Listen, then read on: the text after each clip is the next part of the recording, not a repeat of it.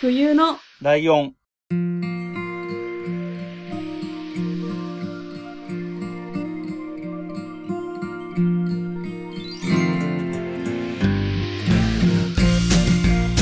この番組は山梨県出身以外共通点のない2人がそれぞれ好きなことを話す番組です冬のライオン第242回椿ライドウです。真冬です。よろしくお願いします。。よろしくお願いしますす。えーと、前回はね、は最有機の話をして、うん。で、ちょっとね、最後の方で予告っぽく僕のターンで話すの、こういう話すよっていう話もしたんだったような気がするんだけど、はい。最有機を僕が見たのが1月の20日、そして1月の21日に行ってきた、えーイベントの話をしようということで、はい。行ってきましたのが、うんえー、マンドーフェスイン日本武道館ですね。ほう。はい。えー、三遊亭トム、改め、金賞亭マンドー、新内昇進疲労工業ってやつですね。うーん。うん。えーっとね、まあ、トムはいさん、トムさんというかマンドーさんはい。は、えー、もともと末高トムっていう名前でね、お笑い芸人やってた人で、うんうん。えーっと、商店のピンクの着物の三遊亭好楽さんに弟子入りして落語家になって、うん。えー多分14年ぐらいなのかな。えー真打ちに昇進して、そのタイミングで名前が変わるとはい。いうので、えっ、と、去年の2023年の7月とかぐらいから、はいえ。ーまあ、東京を中心にですけど、全国でその、疲労工業っていうのをやってきて、これがファイナルうーんって。いう感じでした。はい。で、えっ、と、マンドさん、落語家になった最初の頃から、えっ、と、はい武道館でやりたいって言ってたらしいんですわ。後々聞いたところによると。うんうんうん。なので、それの夢が叶ったよっていう感じにはなっておりますと。はい。で、そもそも新内疲労工業って、どういう、普通どういうのかっていうと、えっ、と、うん。寄せってあるのわかります末広亭とかっていうのが、まあ比較的有名なのが末広亭だけど、東京は4カ所あって、まあ基本的に毎日落語やってる小屋というかね。うんうん。で、大体普通の、普通のっていうか、落語協会と落語芸術協会って大きい団体に所属してる人は、そこに出番があったりするので、うん。その4つとか、あと国立演芸場とかっていうところを10日ずつとかやるんだよ。10は日い連続で鳥を取ってっていう感じで、でも落語の興行だから前に出るのもほとんど落語家さん。うんで、うん。間にちょいちょい漫才師とかマジシャンとか、えっ、と、紙切りとか、大道芸とかみたいなのが入るっていう感じなんだけど、 うんうん。今回のこの、で、万堂さんも、あのー寄せではやらないんだけど、普段その全国回ったりしてたやつは多分落語家さんとかがいっぱい出るようなやつをやってたんだと思うんだ。はい。なんだけど、今回のメンバーは、うん。えー、落語家さんがほぼいない、うんうんうん。独特な会でして、この落語会自体、落語会というか、この、マンドフェスが、うん。えっ、と、14時会場、15時開演だったのね。はい。で俺ちょっと用事があって14時半ぐらいに着いてるので、うんうん。本当の冒頭のところとかは見れてないんだけど、まあもちろん前もってチケット取ってて、しかも1万円のチケットを取ってたんで、はいはい。サクッと入れたんですけど、うん。えっ、と、ちなみに、えっ、と、一番高い席10万円。高っ。もうこれはだからもうほ本人も言ってるけど、もうご祝儀みたいな気持ちで買ってくれる方向けで、もう10席とか20席ぐらいしかないうんうんうやん。つで、その次に3万円っていうのもあったんだけど、まあ俺が買ったのは1万円で、他の、その下は5000円とかみたいな感じなのかな。う。うんん。っていうような、えー、価格帯になってて、で、そこに入って、入って席ついて、まあまあいい。ちょ、ちょっと左にずれてるんだけど、前から3列目ぐらいとかだったから、まあ結構いい席でうん。見れて。だあの、肉眼でもそれなりに楽しめるけど、まあもちろんビジョンもね、あの、画面も大きいスクリーンもあるので、そっちも見ながらなんだけど。はい。で、最初に見たのが、最初に見たというか、その、ついてから最初に出てきたのが、はい。えっ、と、三遊亭楽光さんっていう、えっ、と、トムさんの、万堂さんの弟弟子、う。うんんの人が出てきて、この人はもう会場の、あの、所注意みたいなやつ写真撮影禁止ですとか、携帯の電源切ってくださいとか、はいあはとい。ちょっと宣伝的な、こういうの売ってます、売店でこういうの売ってますよ、みたいな話をしたりとか、うんうん。だけやって、で、その次に出てきたのが、えー前説として、新宿カウボーイ。うん。新宿カウボーイは知ってますよね。もちろん知。らそうだよね。あの、新宿カウボーイさんは寄せ芸人でもあるので、僕は寄せ芸人として知ってるんだけど、普通にテレビでもね、漫才とかやってるので、まほいさんも知っていると。はい。で、いつものね、胸にペン刺さってるよって言われて、ペンじゃありませんでしたっていうやつ を、えー、2回やってましたね。1回や、1回目が傘だったかな。うーん。やって、で、これ傘邪魔なんでどけますねって1回はけた後にもう1回ペン刺してきて、また違うものが出てくるみたいにやってましたけど。ええで、で、この人たちはだから前説という形で出てきていて、はいはい。で、その後司会の方が登場で、司会の人が、えー福島、何さんかなちょっと読めないんですけど、毎日放送、大阪のラジオ局の毎日放送の福島さんという男性のアナウンサーと、えっ、うんと、田口まりさんっていう、やっぱりその同じラジオ番組に出ている、えっ、と、関西を中心に活躍しているタレントさん、女性のタレントさんうん。で、これ、鶴瓶さんのラジオ番組が大阪でヤン、ヤングタウンっていうのがあって、はいはい。えっ、と、鶴瓶さんがメインで、その田口さんっていう女の人がアシスタントで、で、万堂さんも出てる。ていううーん。ラジオ番組があって、で、週一、えっ、と、毎月1回だけ鶴瓶さんがお休みなんだって、ルールといううか。んで、鶴瓶さんがお休みの時は、この、福島さんっていう男性のアナウンサーと、万堂さんが中心にやってるっていうのがあったんで、まあ、もともと仲のいいラジオパーソナリティの人に司会を頼んで、うん。で、司会の二人が喋って、最初の、まあ、演目じゃないけど、最初のところが、もういきなり国家独唱ですね。ほう。はい。えー、まほぎさんも X でも反応していたウエンツエイジさん。信じられない。えー、これ、この時点で万堂さん出てきてないので、 うんうん。まあ、ちょっと意外、意外というか、なんか、お、急にウエンツエイジ来たみたいな感じにはなったんだけど、確かに。国家独唱っていうのは司会の方が最初に言ってて、うんうん。ちょっとええみたいな、どういうことみたいな感じだったんだけど、まあなんか、日本武道館って常に国旗が形容されてたりもするので、うんうんうん。まあ日の丸もあることだしとか司会の人がなんかよくわかんないこと言ってて、で、ご起立くださいみたいな感じでさ、で、まああの、えー国家斉唱じゃなくて独唱なんでとか言いながら、で、国家独唱はウエンツエイジさんですとか言って出てきて、うんうん。えっと、やば。よくある、国家独唱とかだとよくあることだけど、伴奏とかなしでアカペラで、うんう歌って、 でも、もうそれで出番的には終わりなんだけど、ん。うんうんでうん。もちろんね、なんで呼ばれたのかっていうのも分かんない人には分かんないから、その子供の頃、子供の頃とか、ウエンツさんが17歳、で、マンドさんが19歳の頃からの付き合いで家に遊びに行ったりとかよくしてたみたいな思い出話をして、うんうんうん退場って感じで、で、こっから司会の人がまた出てきて、ちょっと小芝居とか、マンドさんが来てないよとか言い出して、え、ちょっと待ってください。はいはいどうだったんですか国家特賞は。国家特徴がやっぱり聞きたい。いや、よかったえ、ですよ。聞きたいとかどんな感じなんか、私の友達も言ってて、うんうんうん。なんかインスタにこう長文でね、こういうことがあってこういう感じで楽しかったって言ってて、うん一番最後に追記。なぜかウエンツさんが国歌を歌ってましたしか書いてなくて、うんどうだったのっていう。だから、その、アカペラでいきなり自分のタイミングで歌い出すっていう結構ハードル高いことを、うんうん。あの、綺麗にクリアしてるなっていう印象で僕は見てましたよ。うー。うんん。あの、別なるに、ほどね。 おあの、素人が聞いて音外したなとか思うことは全然なかった し。まあ、さすがにう。んでも緊張はすげえ緊張したとかは言ってたけどね、もちろん。いや、そりゃそうですよね。あうのん、人数のね。そう、そう、6000人入って、交渉6000人だったから、6000人の前で、へえ、すごい。歌歌ってるわけだし、で、しかもアカペラっての結構ハードル高いと思うし、うんううん。で、国家独唱、初めてやったとも言ってたね。ん。まあ、ないですよね、そうだよなかなか。ね。そううそーう。ん。で、これまあまあ、真冬さんにはちらっと前に言ったけど、僕この日の前の日に最遊記見に行ってるから、で、最遊記の中では、小池徹平さんが、あの、と初登場シーンで歌を歌うっていうのがあるわけですわ。はいはいはい。ですので、僕は2日間かけて、二人の歌をき生で聴いたっていう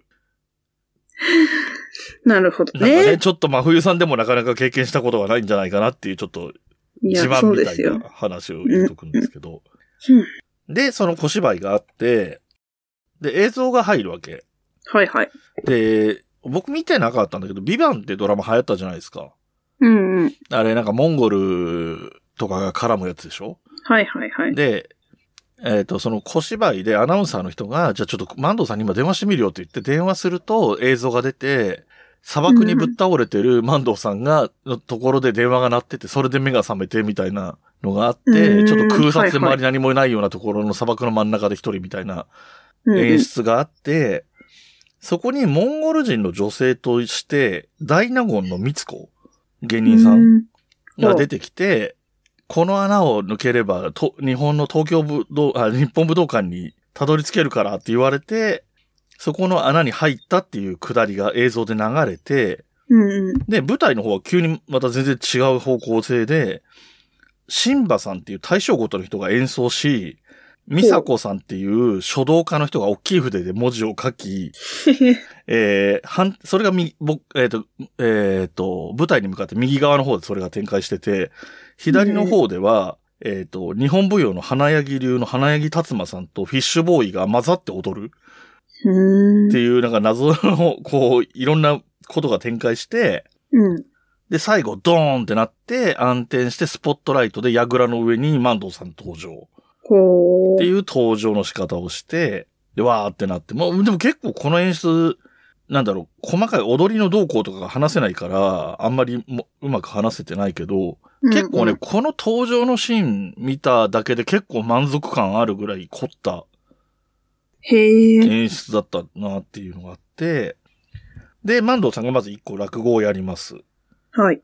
えっ、と、ちょっと新作落語、自分で作った落語でタイトルわかんないんだけど、うん。えーっと、なんだ。よくドラマとか映画のあるあるで、飛行機の中で、この中にお医者さんいらっしゃいますかってあるじゃない。はいはいはい。あの感じで、新幹線の中で、この中に落語家さんいらっしゃいますかっていうので始まる落語。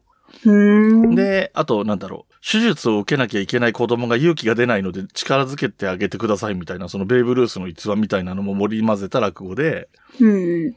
で、その子供が落語好きっていう設定で、えっ、と、その、万堂、あの、物語の中でも万堂さんは万堂さんなんだけど、万堂さんがなんかやる、はいはいじゃあ、ジュゲムやるよって言うと、ジュゲムでいいの長い名前って言ったら今時はこういうのがあるんだよって言って、動画を見せるっていう設定で、えっ、と、サイバーエージェントレジットっていうダンスグループがいるんだけど、はい。これ動画は普通に YouTube とかであるんで見てもらうと意味がわかるんだけど、うん。あの、田中とか山本とかって名字がずらずら続く、それが一つの名字ですっていう設定の、えっ、と、ーと。名前をわーって言ってるところがリズムがいい、リズムを取りながら言ってるから、それに合わせて踊って、で、なんだ、えー、谷川、佐川、太郎ですみたいな感じのめ挨拶に、名刺を渡して、その名刺がビロビロって長く伸びて、それを読む読み上げてって、最後に名前が太郎っていうシンプルなのがついて、で、相手が外国人なんだけど、こっちも、あの、ジャックだの、なんだろうってこう、わーって長い名前っていう設定の、動画があるんだ。だけど、これを落語の途中でそれがリアルで出てきてやるっていうへ演出え。がありまして、これもだからすごい見てて面白かったし、その動画も面白いのでよかったら見てほしいんだけど、多分、ロングロングネームっていう検索をかけると動画はすぐ見つかると思います。はい。はい。で、ここからが、ここまでがオープニングアクトみたいなもんで、うんうんうこん。っからがファーストステージ。はい。で、一番最初に出てきたのがいきなりチェキッコ。ほう。知らないよね。知らないでうす。ん。えっ、とまあ、今で言えば、坂道シリーズとか、48グループみたいなもの。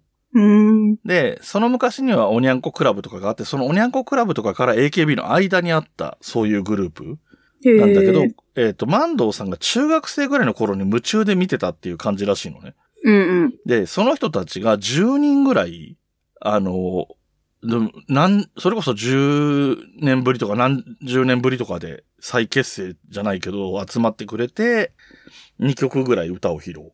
へえ、すご。うん。で、当時の、なんかその、当時のバラエティ番組にそのチェキっ子が好きすぎて、バラ、バラエティ番組にマンドさん出てんのよ。トムさん。へえ。で、なんか一発ギャグみたいなのをやるコーナーみたいのに出てて、その時の動画も流れたんだけど。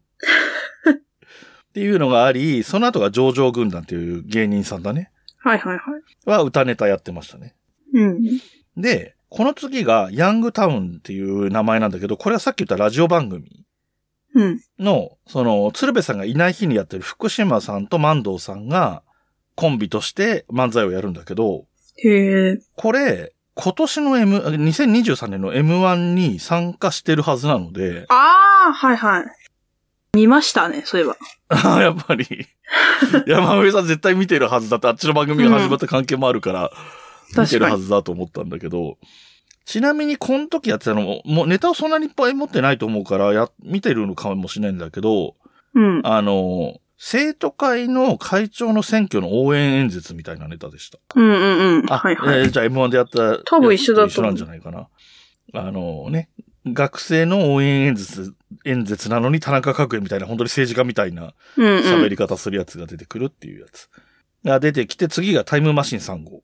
うん。うーん。タイムマシン3号は、これ多分もう、あの、鉄板ネタだと思うんだけど、あの、どんな言葉でも即座に食べ物関係とか食いしん坊関係のものに変換できるよってやつ。はいはいはい。 やって、あと、つかみでいつもの、あの、舞台で手組んだり、後ろ、手を、後ろでこう手を組んだりしちゃダメでしょうとか言って、届きませんってやつはやって たし。で、次、ユッティうーん。はもういつもの感じの若ち子若ち子だね。はいはい。で、続いてナイツ。はい。ナイツも定番のねん、えっ、と、ネタをやってる感じだったんだけど、うん内海恵子師匠が若い、あの、90何歳かで亡くなったんだけど、90歳の時にすごい元気だから、寄せまで毎日歩いて通ってるっていうんで、えっ、と、骨年齢を測ったら30、30代だったっていうのがあって、へえ。で、それで、へーってなった上で、で、もう少し話を、花輪が話を続けようとすると土屋が、それはいいんじゃないかなって言って止めるんだけど、うん同じ。テレビ番組で、 えっ、と、翌週かなんかに脳年齢測ったら120歳って出てお蔵入りしたっていう 話が、話してて、で、100に脳年齢120歳から骨年齢30歳を引くとちょうど実年齢の90歳になるんですよ、みたいな話をしてました。うんで、次、ここですよ、ポイントは。えー、糸田純。はいうん。うん。えっ、と、ネットで検索してもさっき言った、えーマンドフェスのチラシみたいなのは結構動画が、動画で画像が出てくるんだけど、はいはいそ。こはもちろんスピードワゴンになってます。うん。で、一人で出てくるわけなんだけど、もうだからもう、最初から、最初若干クスクス笑いはあるのよ。はいはいはい。まあ状況が状況だからねっていうのがあるから。うん。でもね、なんかね、この6000人のお客さん、大部分が多分、万堂さんの飲み友達みたいな感じらしいの。話しぶりによると。へえ。大部分はいいですけど、でも半分以上ぐらいは多分そうで。だからなんか、ノリが、のあの、酒好きっぽいノリとか、ノリの良さみたいなのがあるから、うん。なんか応援するみたいな意味で、ハンバーグとか叫んでる人とかが いたり、で、井戸田さんも最初、こう、切り、なんだ、取っかかりがないから、言われたら、うんうんハンバーグって言い返したりとかして、笑いが起きたりして、多分、結果的にはやりやすくなってて、うん。で、えっ、と、ま、まさかこんなことになるとは、みたいな話で入って、相方の話するのかなと思ったら、えー、足立由美さんの2回目の離婚みたいな話で、笑いを取って、で、その後、まあよく、伊藤田さんがやってるっていう印象はあんまないんだけど、よくありがちなパターンの、あの、ツイッターでさ、悪口書かれたりするやつあんじゃん。とか、リップで変なこと書いてくるやつがいるっていうはいはいはい。パターンのやつをいじるネタ。うん。あの、お前はいつ休むんだって、私は休みませんとかそういう感じ で、次とか言って、休っていくみたいな、うん。そういうネタやって、で、途中でマンドさん、あの、きつかったら途中で呼んでくださいって言われて、途中でマンドさん出てきて、で、マンドさんがいる間に一旦下がって、ハンバーグ師匠の衣装着てきて、ハンバーグ師匠のネタやってっていうような感じだったかうな。ん。はい。あのーさ最初の方で、えっ、と、ハンバーグって叫んでたお客さんが途中で、あのースピードワゴン大好きみたいなこと言って、最高だったかなとか言ってるのはネットのニュースになってたね。へうえ。ん。なんか、糸田純も喜んでたし、相方も喜ぶと思うよっていうようなことを言ってたのが、ね、記事になってまし死んだみたいに。た。 まあね。まあね。あ、でも、言ってたよ。なんか、でも家出れないぐらいこう凹んじゃってるんですよとかぐらいは言ってたけど。うん。うん。で、次が、ここどういうつながりなのかなって思ったけど、紅生姜。うん。はい。えーザ・ W 優勝ですかうん。うん。だその、さっきハンバーグって言ってた人は、多分、また、ザ・ W おめでとうとか言ってたような気がします。へえ。ここは、えっ、と、相方の赤ちゃんを、相方に赤ちゃんができたらっていうとシチュエーションのコントっぽい漫才。うん。やって、次が東京ダイナマイト。はいはい。えーっと、蜂蜜二郎さんが足怪我してて、杖つきながら出てきてましたけど、うんううんうん。ん。あのー髪切ると、床屋に行く設定の前振りをしといて、コントに入ったらいきなり二人がこう、何ヤンキーのメンチ切り合いみたいな喧嘩を始めて、うんうで、床屋に入ったらそいつがいらっしゃいますって言って、お前が床屋だったのかよ、みたいなネタでした。ん。うん。で、えっ、と、ここの後はまた音楽パートになるんだけど、えっ、と、西織東さんっていう大阪の方の、えっ、と、演歌の司会とかやる人はい。が出てきて、その人が司会をやって、えー出てきたのがクリス・ハート。うーん。で、一曲持ち歌歌った後に、えっ、と、万堂さんが出してる二日酔いでいさせてとかいう曲をガチに歌ってすげえなってなるっていうのがあって、ここで、えっ、と、ファーストステージが終了で、一回休憩が入ります。うん。で、えっ、と、この後また前説みたいなのが入るんだけど、ここはできたくんっていう芸人さんはいはい。あ、知ってる知らいないや、。知らないです。あのー、マンドさんと同期らしいんですよ。で、へーこの人も最近は寄せとか出てる人で、あのー、寄せとかの演芸で紙切りってあるじゃないですか。一枚の紙を、あの、こうう、んうんき区切らずにずっと切って絵を作る人うん。うん。があるんだけど、できたくんはそれを、えっ、と、発泡スチロールカッターっていう熱で切る、電の子みたいなやつ、あ、電の子で糸の子みたいなやあつあー、と、はいはいはい。わかった、誰発か泡。スチロールの、あ、わかった。はい。その人です。うーん。この人が、なんか、えっ、と、前説的に出てきて、で、最初、後半のセカンドステージの最初が新内広工業ってやつで、あ工場ってやつで、はいはい。落語家さんが4、5人並んで、えー挨拶するのよ。なんか、あの、歌舞伎とかっぽい、ちょっとこう、形式ばった挨拶をするのね。さ順番に挨拶してって、で、3本締めで締めるみたいなのがあるんだけど、司会が王楽さんって言って、幸楽さんの息子さん。で、えっ、と、鶴瓶さんのお弟子さんの小福亭ベベさんっていうのと、立川流って立川男子の弟子の少子さんっていう人と、幸楽師匠。と、まあ本人ね。うんもちろん真ん中に万堂さんがいるんだけど、っていうので挨拶っていう感じで、で、ツイッターにも上げたんだけど、ここはさ撮影 OK ですってなってたんで写真撮ったりしてたんだけど、うーん。あ、の、そういういろんなことやるステージだからさ、あの、はいはい講座って言って、台があってその上に赤い絨毯じゃないけど、毛線がかかってて、その上に座布団があってっていう台自体が、うんうん。あの、黒子さんが横から出したり入れたりするわけよ。へえ。だから5人が乗ってるその講座をうん押したり引っ張ったりしながら、はけてったわけ。うんうん。で、みんなちゃんとずっとその差があり切るまで頭下げてんだけど、行楽市場だけ途中で頭上げて、うんなんかキョロキョロしたり、お客さんに手振ったりとか、 うん。自由な人だなって思って、ちょっと面白 かった。で、これが終わった後が DJ コウさん。へえ。えっ、と、初めてちゃんと見ましたけど、本当に普通に DJ やってました。ふふざけたり面白いこと言ったりとかじゃなくって、本当 に、あの、TRF ってね、まあ彼が所属してるグループの曲かけて、で、3曲ぐらいかけるんだけど、つなぎのところとかをちゃんと本当に DJ の技を使って次の曲に変わっていくみたいなへえ。ことはやってて。で、やっぱり DJ なんで盛り上げたりはうまいし、お客さんも万堂さんとかの世代から俺ぐらいの世代のお客さんが多いから、うん。今となってはもう半分おじいちゃんおばあちゃん。まあ、よく言ってもおじいちゃんおばあちゃんなんだけど、ほ多分 TRF 全盛期とかに踊ってたような世代の人たちでもあるので、う。うーんうん。結構盛り上がってました。なるほど。もうすぐ、もうすぐ終わるんで、もうちょっと聞いてくださいね。 はい。えー次、雨宮。うーん。冷やし中華始めましたですね。はいはいはい。で、冷やし中華始めま、あ、これの時もマンド呼び出してす、椅子も用意して、座ってもらってて聞かせるみたいな感じでやってて、へーフリップで文字も出しながら、えー歌うっていうパターンで、冷やし中華始めました一回歌った後に、これのマンドバージョンみたいな感じで、マンドあるあるとか、 えっと、マンドとの思い出みたいなのとか、落語家になってくいきさつみたいなやつはあの歌に載せる。同じ曲にね、へえ、すごみたいなのやってました。で、次、ピコ太郎。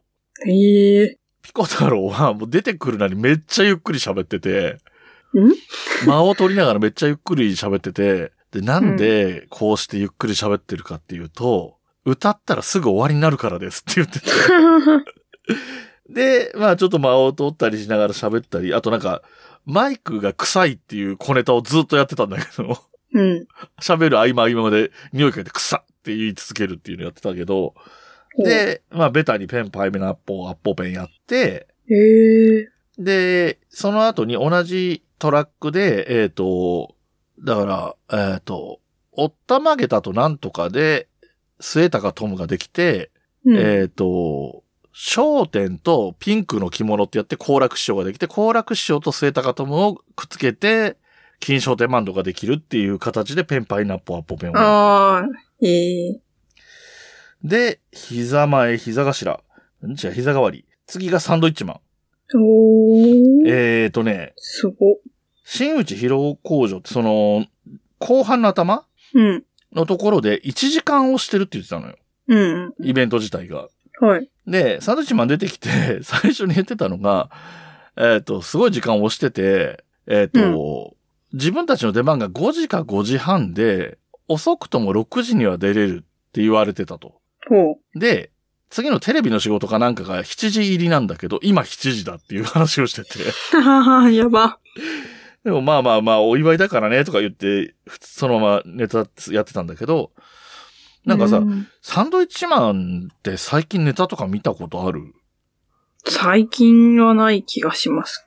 なんか、ネタは、やったネタは結構昔からやってるオーソドックスなやつだったんだけど、その、うん。フリートークっぽい、そのコントっぽいのに、うんと漫才コントのスタイルの漫才の部分がフリートークっぽい感じなんだけど、うんここで伊達さんがめっちゃボケるのよ。うん。うーん。普通に富澤さんが突っ込んでんのよ。へで、え。久しぶりすぎて、え、サンドイッチマンってボケと突っ込む入れ替わったのって思ったんですよ、 最初。ええで、コントに入って、まあまあ、いよくある導入からコントに入って、あの、昔からやってるさ、伊達さんが犬の散歩してると富澤さんが来て可愛いですねって言って、ちょっと撫でたらいいですかって言って撫でて、あ、こっちお尻かっ ていう、よくあるコントみたいなのを、多分昔はいは M1 とかでもやってたと思うんだけど、 うん。これをやって爆笑で、えー、この後、金賞手万堂さんの最後の鳥の芝浜っていう落語になるんだけど、この前に帰ってる人が数名いたよということだけへお伝えしてえお。きますが、で、芝浜っていう話は長いんで、あのー芝浜じゃない短いネタにした方がいいんじゃないって、その武道館借りてる時間延長するとお金が当然発生するし、うんうん。武道館はなんか延長するとかかる金が結構えぐいっていう話をピコ太郎もしてたので、へえ。ピコ太郎はピコ太郎って多分武道館やったことあるらしくて、すご。その時もすごい大幅に延長して、すげえ金払ったって言ってたけど、そう、そんな感じだったんだけど、どうしても芝浜をやりたいっていうことで、マドさんが最後まで芝浜きっちりやりきって、終了って感じですね。うーん。豪華でしょこれ。確かに。豪華な上にで、お芸人さんも多い上に、うんうん。ウエンツエイジも出るってなると、これは真冬さん連れてけばよかったなって、後で思ったっていう。確か話にで。す。ですさあ、ナイツはたまに予選出てるから、たまにというかまあまあ出てるから、行くとたまに見れるんだよ。はいはい。で、まあ、糸田純はね、真冬さんのおかげもあって、僕は最、去年、リアルで見てもらえるっていうのもあるけど、今サンドイッチマンってすごいじゃんあの世間の認知度っていうか好感度みたいなのが。うんうん。そのサンドイッチマンをここで見れたとか、もうピークは過ぎてるものの、あの一世を風靡したピコ太郎が生で見れたとか、確かに。そういう凄さを感じたり、あと、わかんないよ。今後彼らがどういう活躍していくかわかんないけど、上場軍団とか、うん。紅生姜とか、なんか武道館に立てただけで相当嬉しいじゃん、多分。うん。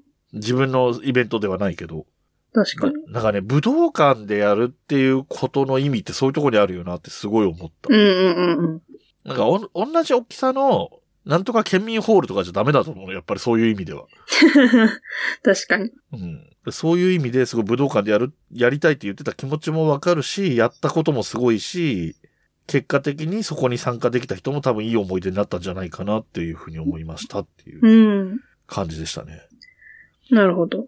やっぱ一番気になったのは国家独唱ですかいや、だって意味がわかんないから。 いや、まあ意味わかんない、確かに。なんか、えっ、とね、えっ、と、出てくれっていうのは前から言われてたんだって。だとそのうん昔から仲いいし、でもこれ、だから言ってみれば、これって、万堂さんの、なんだろう、披露工業だから、要するに披露宴みたいなもんなわけよ。結婚披露宴みたいなのとある意味同じだから、自分がやりたいようにやってるのよ、多分、プロデュースというかを。うんうんで、ウエンズには出てほしいから出てくれって話をとして、OK はもらってんだけど、どこで出るかが、昨日言われたとか言ってたかな。やば。 そういう感じだったらしいよ。へえ。結構出番のどこで出るかとか知らなかったみたいな人多かったっぽい。うでイーん。ベントもでかすぎて、多分、南藤さんもこんなでかいイベントもちろんやったことないから、うん。誰にどこで出てもらうとか、こっちのことも考えなきゃいけないとかが多分いっぱいあったんだとは思うんだよね。うん。うん。だから、えっ、と、井戸田さんは事務所で一緒だったのかな確か。へえ。うん。ホリプロなんだ。そうそうそうそう。ホリプロコム。はい。えっ、と、スピードワゴンがもともと名古屋吉本で、伊藤田さんが東京に先に出てきて、それを追ってきて、追ってきててか、迎えられて、一緒に、東京で、えっ、えーと、どこだ銀座か。うん銀座に劇場があった時にそこに出てたんだけど、そこがなくなって仕事がなくなって、で、ホリプロに移籍したらしい。うんうん。で、えっ、と、スピードワゴンがホリプロコムに移籍して半年後ぐらいにマン、あえっと、マンドさん、聖高くトムがホリプロコムに入ったっていうぐらいらしいから、はいはい。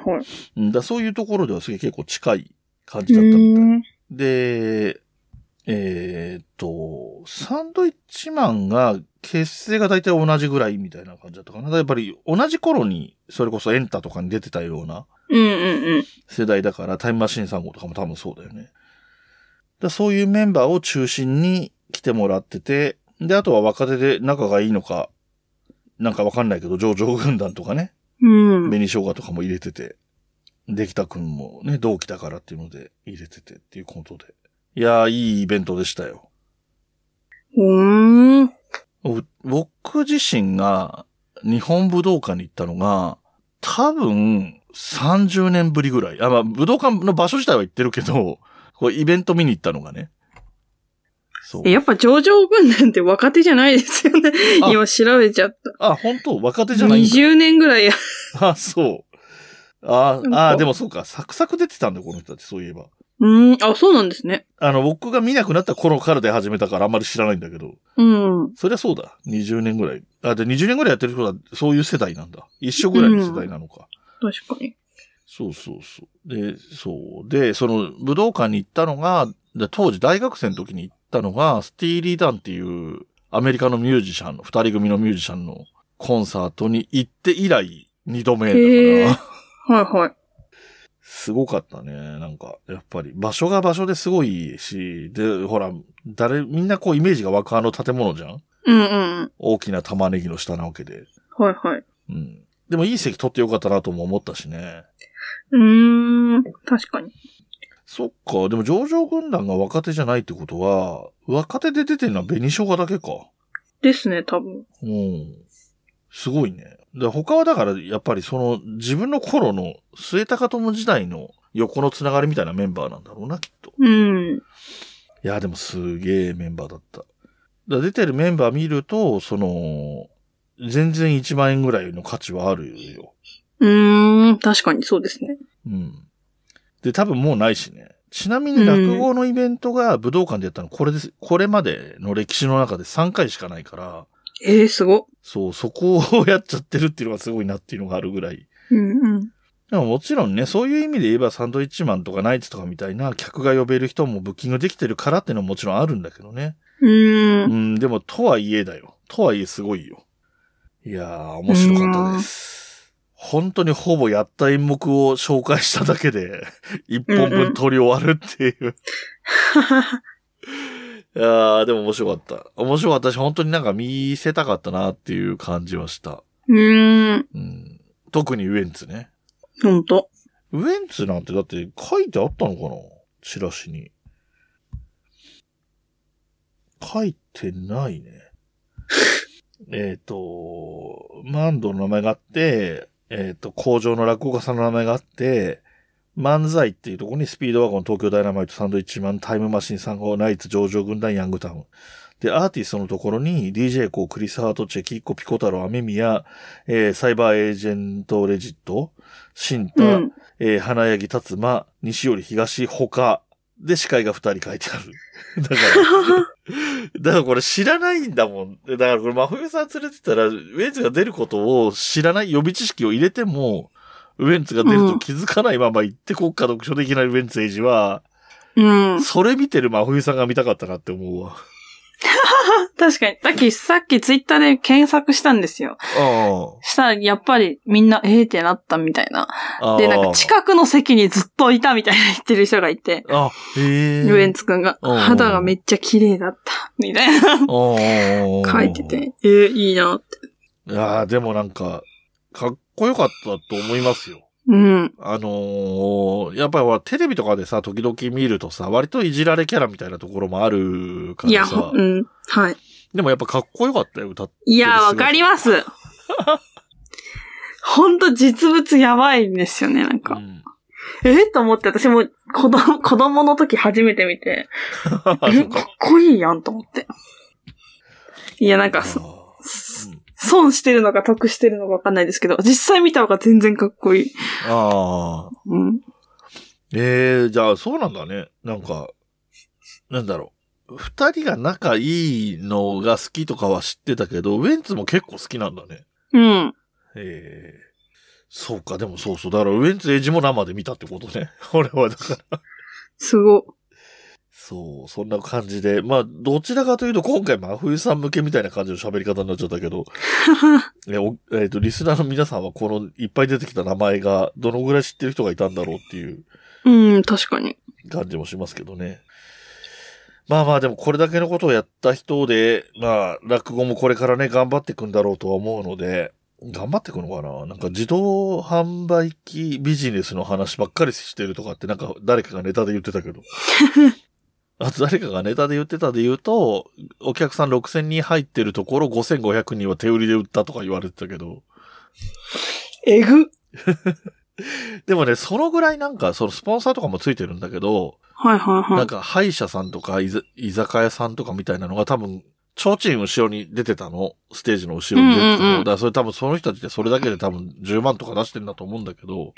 へえ。で、その提灯の名前を株式会社なんとか様って言うと、おーみたいになってるのが5人10人あちこちで、こう順番に盛り上がってるから、で、そういう人たちがそういう10人単位とかで来てるおお客さん多分だから社長さんと万堂さんが知り合いで、社長さんのお金で社員も来てるみたいな感じなのかなって思ったんだけど。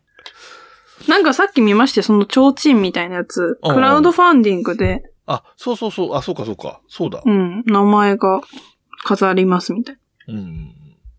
でも結構いい値段したんじゃないかな。あんまりだって数出てなかったからね、20もなかったと思うから。うーん、一口がそこそこいい値段だったのかもしれないけどね。確かに。うん。ああ、でも本当に。なんか、あれだな。まあ、なかなかこんなことないからな。なんかこん、次になんかこういう、こういうノリに近い何かがあったら、一応、まふみさんにも声かけようと思って。 まあ、そうそうないけど、こんなことは。ら特に落語からのアプローチだとまず出てこないけど。ああ、面白かったな。はい。はい僕は満足したけど、まふみさんもよろしいですか満足しました。 はい。えー、というところで終わりにしていきますが、いつもの告知関係ですね。